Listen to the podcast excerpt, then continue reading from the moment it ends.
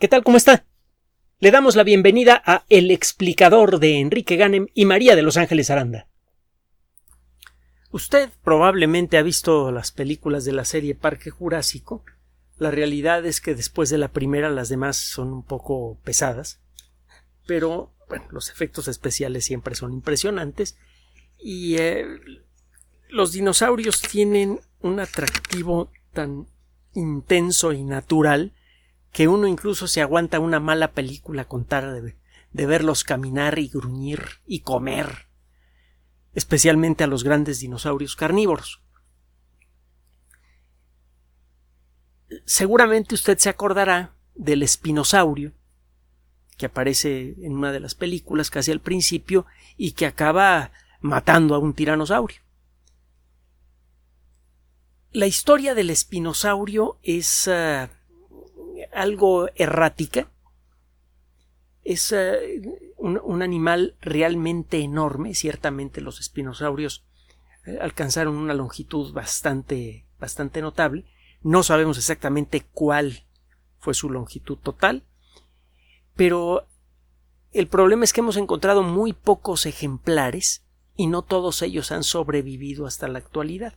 Así que tenemos pocos fósiles de espinosaurio para eh, poder decir con más claridad, por ejemplo, si estos animales realmente fueron los carnívoros más terrestres más grandes de toda la historia. El eh, primer ejemplar fue encontrado en Egipto en 1915. Eh, se hicieron algunos estudios, pero desgraciadamente durante la Segunda Guerra Mundial el fósil fue destruido durante un bombardeo. Estaba en Alemania desapareció por completo, ya se imaginará cómo. Pasaron años y no se encontraban otros ejemplares de espinosaurio. Esto comenzó a cambiar a principios de este siglo. Empezaron a aparecer eh, nuevos ah, ejemplares de espinosaurio. Eh, sabemos ahora que en dónde buscarlos eran especialmente son especialmente abundantes en África partes de Gran Bretaña, en algunos lugares de Europa y de manera especial en la península ibérica. Es en donde, si sabe usted en dónde buscar, resulta más probable encontrar fósiles de espinosaurio. Ahora, el problema es que normalmente encuentra usted fragmentos del animal. Y el calcular el tamaño completo de un animal a partir de un fragmento es al mismo tiempo fácil y difícil. Fácil si tiene usted un un esqueleto razonablemente completo de la misma especie. Entonces sí basta con encontrar un pedacito de, la mandíbula o de un diente incluso para calcular la longitud completa de un animal. Si usted encuentra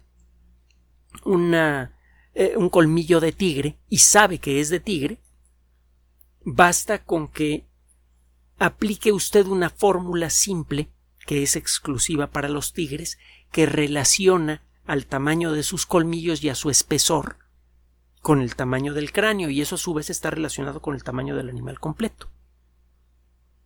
Por cierto, la primera persona en descubrir estas relaciones numéricas básicas que existen entre seres vivos fue Galileo Galilei. Galileo lo recordamos como el autor de trabajos astronómicos muy importantes y de física, pero también era biólogo y bueno, fue uno de los de los inventores del microscopio. Prácticamente al mismo tiempo en el que Anton van Leeuwenhoek desarrollaba su primer microscopio, Galileo estaba haciendo lo propio en Italia. Y eh, realizó varios trabajos biológicos muy interesantes.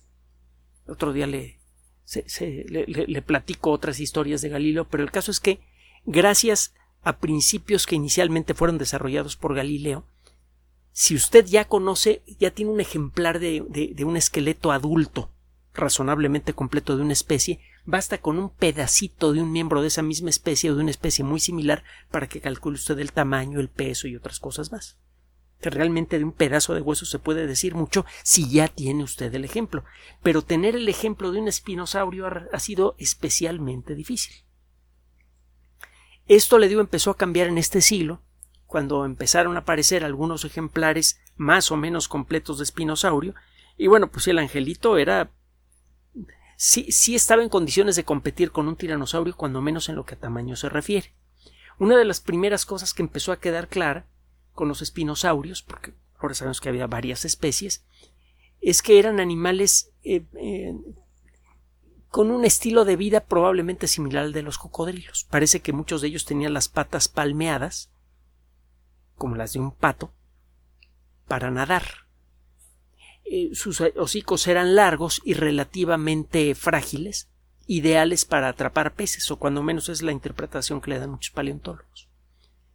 No se, se cree que, hayan podido cazar grandes dinosaurios herbívoros.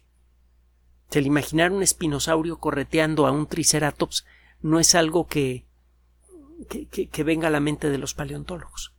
La mandíbula de este animal no era lo suficientemente resistente para dar una mordida realmente fuerte a un, a un triceratops y además los músculos que permiten que se cierren las mandíbulas, los maceteros, no eran muy grandes. Usted puede calcular el tamaño de los músculos estudiando las suturas. No sé si se acuerda que hemos platicado de esto. El punto en donde los músculos se unen al esqueleto de cualquier organismo es fácilmente identificable porque se ve algo parecido a una cicatriz. Estas cicatrices tan peculiares que, deja el, el, material parecido al tendón que sirve para ligar a un músculo con un hueso, permite estimar el tamaño del músculo y de nuevo con fórmulas basadas en los principios de Galileo es posible calcular la fuerza de ese músculo.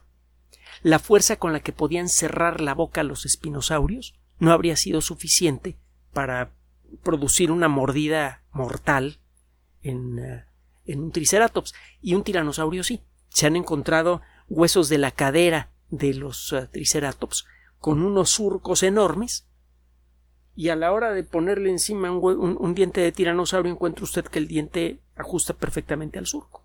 Es claro que los tiranosaurios correteaban a los triceratops y los mordían en los cuartos traseros y probablemente les arrancaban varios centenares de kilos de carne de una sola mordida.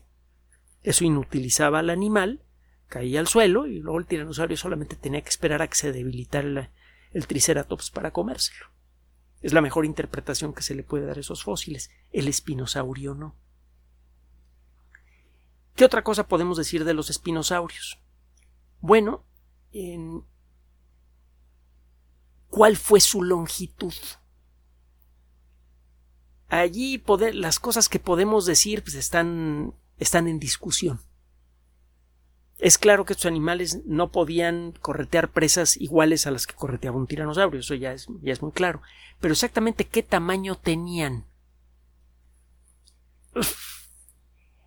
en 1982, varios paleontólogos conocidos eh, llegaron a decir que estos animales podían tener 15 metros de largo y pesar probablemente unas 6 toneladas métricas es un peso muy considerable, muy superior al del tiranosaurio. Y en el 2005 esta perspectiva empezó a cambiar como consecuencia de una exageración. Dal y otros uh, paleontólogos hicieron un nuevo análisis de un uh, esqueleto que pertenece al grupo de los espinosáuridos, el Sucomimus. Sucomimus significa el que imita a los cocodrilos un animal cuyo esqueleto se asemeja un poco a, los cocodrilos. Y él dijo, bueno, pues, haciendo mis cálculos con los fragmentos que tenemos de su comimos, que es un esqueleto completo, yo estimo que este animal tenía entre 16 y 18 metros de largo y pesaba entre 7 y 9 toneladas métricas.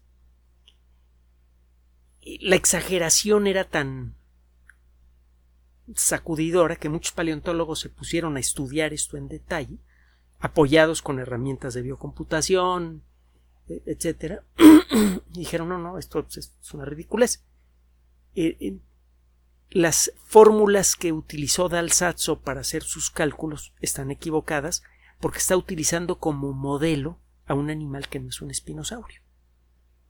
Es lo que le decía hace rato. Usted tiene un pedacito de hueso de un animal, puede estimar el tamaño total del animal si ya tiene un ejemplo contra el cual comparar de la misma especie. Y la primera crítica a este trabajo es, sabes que tú no tienes un ejemplar completo de espinosaurio para comparar los huesos que tienes del sucomimus y llegar a esta conclusión tan loca. El problema es que lo que dijo Dalsazzo, que es un paleontólogo reconocido, fue tan sacudidor que llegó a la prensa y de entonces para acá andamos con el rollo de que el espinosaurio era más grande y poderoso que el tiranosaurio. Pesaba un 50% más que un tiranosaurio típico, etcétera, etcétera. La realidad es que las últimas estimaciones mm, que parecen ser más realistas sugieren que este animal podría haber tenido entre doce y medio y catorce y medio metros de largo. No podemos ser más precisos. La masa podría haber estado entre las 12 y las 20 toneladas métricas. Sigue siendo un animal muy grande, muy pesado, pero que probablemente no tenía el mismo, aunque era carnívoro, no, era, tenía el mismo tipo de vida de un tiranosaurio. No es lo mismo un gato doméstico que un tiranosaurio. El tipo de cosas que cazan es diferente, aunque los dos son carnívoros. Entonces, eh, haciendo ajustes que suenan razonables a los cálculos iniciales del Dal, Dalsatzo, Ahora se cree que este animal tenía, le digo, entre doce y media y catorce y medio metros de largo.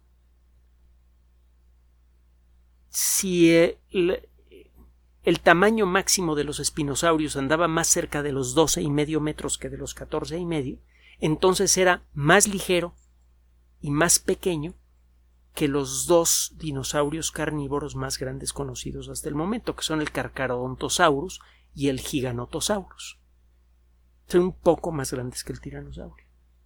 Entonces, se, considera poco probable que, eh, que este animal haya sido realmente el carnívoro más grande de toda la historia. Tenía una serie de proyecciones óseas en la espalda, que una vez rodeadas de carne y piel, le formaban una especie de vela en la espalda, como la que aparece en las películas de Parque Jurásico. No se sabe exactamente para qué servía. Se ha dicho que podría haber servido para termorregulación, para eh, si el, animal tenía frío podía orientar esa vela hacia el sol para que allí pegara la luz del sol. Si había muchas venas y arterias allí, pues ese sol calentaría la sangre del animal y el animal eh, eh, sentiría mejor.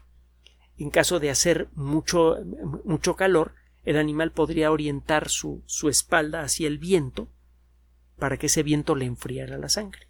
Esa es una teoría que se ha aplicado para otros animales que tienen también este tipo de estructuras. Antes del inicio de la era de los dinosaurios, antes de la gran extinción del pérmico, por eso que hemos hablado de ella, hubo unos animales de tres o cuatro metros de largo, que a veces eh, en algunas películas de ciencia ficción los ponen como si fueran de 20 metros, el dimetrodón, busque usted el término dimetrodón con i latina en la Wikipedia para que vea lo que le estoy hablando. Estos animalitos tenían, bueno, animalitos, angelitos de 3-4 metros de largo con unos dientes, mire, de este tamañote, tenían una vela ósea en la espalda y que parece que servía para termorregulación. Hay otros que dicen que servía más bien para moverse mejor en el agua. Le comentaba que estos animales tenían patas palmeadas, así que muy probablemente tenían un estilo de vida semiacuático y esa vela podría haberles ayudado a maniobrar rápidamente el, tamañote que tenían para poder atrapar peces rápidamente también. Poco a poco se están llenando los huecos en nuestro entendimiento de los espinosáuridos. Ya eh, eh, conocemos alrededor de una docena de, eh, de géneros diferentes relacionados de dinosaurios que tenían estas espinas en la espalda y que eran grandes y que eran carnívoros. Y eh, acaba de, de agregarse un nuevo miembro a esta familia. Los fósiles de espinosaurio, vuelvo a insistir, son raros, son muy difíciles de hallar, sobre todo los, los que son razonablemente completos. Solo que eh, a veces, y esto está sucediendo con mucha frecuencia en el mundo de la paleontología, el los descubrimientos nuevos los descubrimientos frescos relacionados con, con especies raras a veces no se hacen en el campo sino en museos. En 1999, en Portugal, cerca de un lugar que se llama Cabo Espichelli, fue encontrado un, esqueleto fraccionario de un, eh, de un dinosaurio que claramente pertenece al grupo de los espinosáuridos. Se creía que pertenecía a una especie ya conocida de espinosaurios. Y eh, en un trabajo que acaba de ser publicado en la revista eh, PLOS One, de la que hemos hablado en otras ocasiones, PLOS es el acrónimo de Public Library of Science, librería, biblioteca pública de ciencia. Es una organización que se dedica a publicar artículos científicos de altísimo nivel relacionados con la biología. Arrancó con la primera revista que se llamaba la PLOS One, la revista 1, y ahora ya tiene un montón. Una que, por cierto, tiene que ver con computación biológica, hay una que se llama Plus Biology, otra que se llama Plus Biological Computation y, hay un montón más. Es toda una organización y todos los artículos son gratuitos, por cierto. Bueno, estos investigadores que acaban de publicar en Plus One, que ya es una revista con bastante prestigio, eh, sugieren que estos fósiles que fueron encontrados hace casi un cuarto de siglo en Portugal pertenecen a una nueva especie hasta ahora desconocida de espinosaurios. Con esto aumenta el número de especies diferentes de este género y esto hace más fácil sacar conclusiones. Si usted tiene esqueletos incompletos de un organismo y encuentra esqueletos incompletos de especies similares, aunque no sean la misma especie, usted puede inferir la forma completa de los esqueletos. Si usted se encuentra la cintura pélvica de una especie y el cráneo de otra especie muy cercana a la primera, y puede demostrar que las dos especies están muy relacionadas, pues lo más probable es que los cuerpos sean muy similares. Si encuentra usted eh, la, cintura pélvica de un tigre y se encuentra usted con la pata de un león, usted puede construir un esqueleto promedio entre el tigre y el león que va a ser muy parecido al esqueleto de un tigre y al esqueleto de un león va a poder sacar conclusiones sobre el estilo de vida de ambos animales, aunque nada más tenga sus fragmentos, un pedacito de uno y un pedacito de otro. Eso es lo que está pasando con espinosaurios. Estamos encontrando cada vez más ejemplares de especies diferentes estrechamente relacionadas, y en cada uno de estos hallazgos encontramos pedacitos diferentes del cuerpo de estos animales. Y con base en eso estamos armando poco a poco un rompecabezas de cómo fueron los verdaderos espinosaurios. Seguramente en los próximos meses, según se vaya armando este rompecabezas, van a salir nuevas cosas de este animal.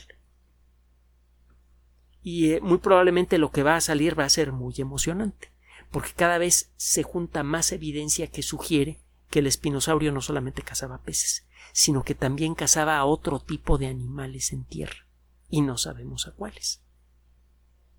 Pero parece ser que Spinosaurus al igual que tiranosaurus, al igual que giganotosaurus, etcétera, etcétera, formaba parte de una fauna monstruosa, deliciosa, maravillosa y terrible. Nunca antes y nunca después de la era de los dinosaurios existieron ecosistemas poblados con tantos animales gigantes. Y el espinosaurio ciertamente era uno de los más notables. Gracias por su atención. Además de nuestro sitio electrónico www.alexplicador.net, por sugerencia suya tenemos abierto un espacio en Patreon, el explicador Enrique Ganem, y en PayPal, el explicador patrocinio por los que gracias a su apoyo sostenemos este espacio. Puede usted descargar gratuitamente estos audios en formato MP3 en Spotify y en iTunes como El Explicador sitio oficial y en SoundCloud como El Explicador y con formato de video en YouTube en El Explicador sitio oficial. Recuerde nuestras redes sociales de siempre, Twitter Enrique-Ganem y en Facebook Enrique Ganem sitio oficial, El Explicador y los grupos que usted ya conoce. Finalmente, El Explicador siempre somos María de Los Ángeles Aranda y Enrique Ganem. Gracias.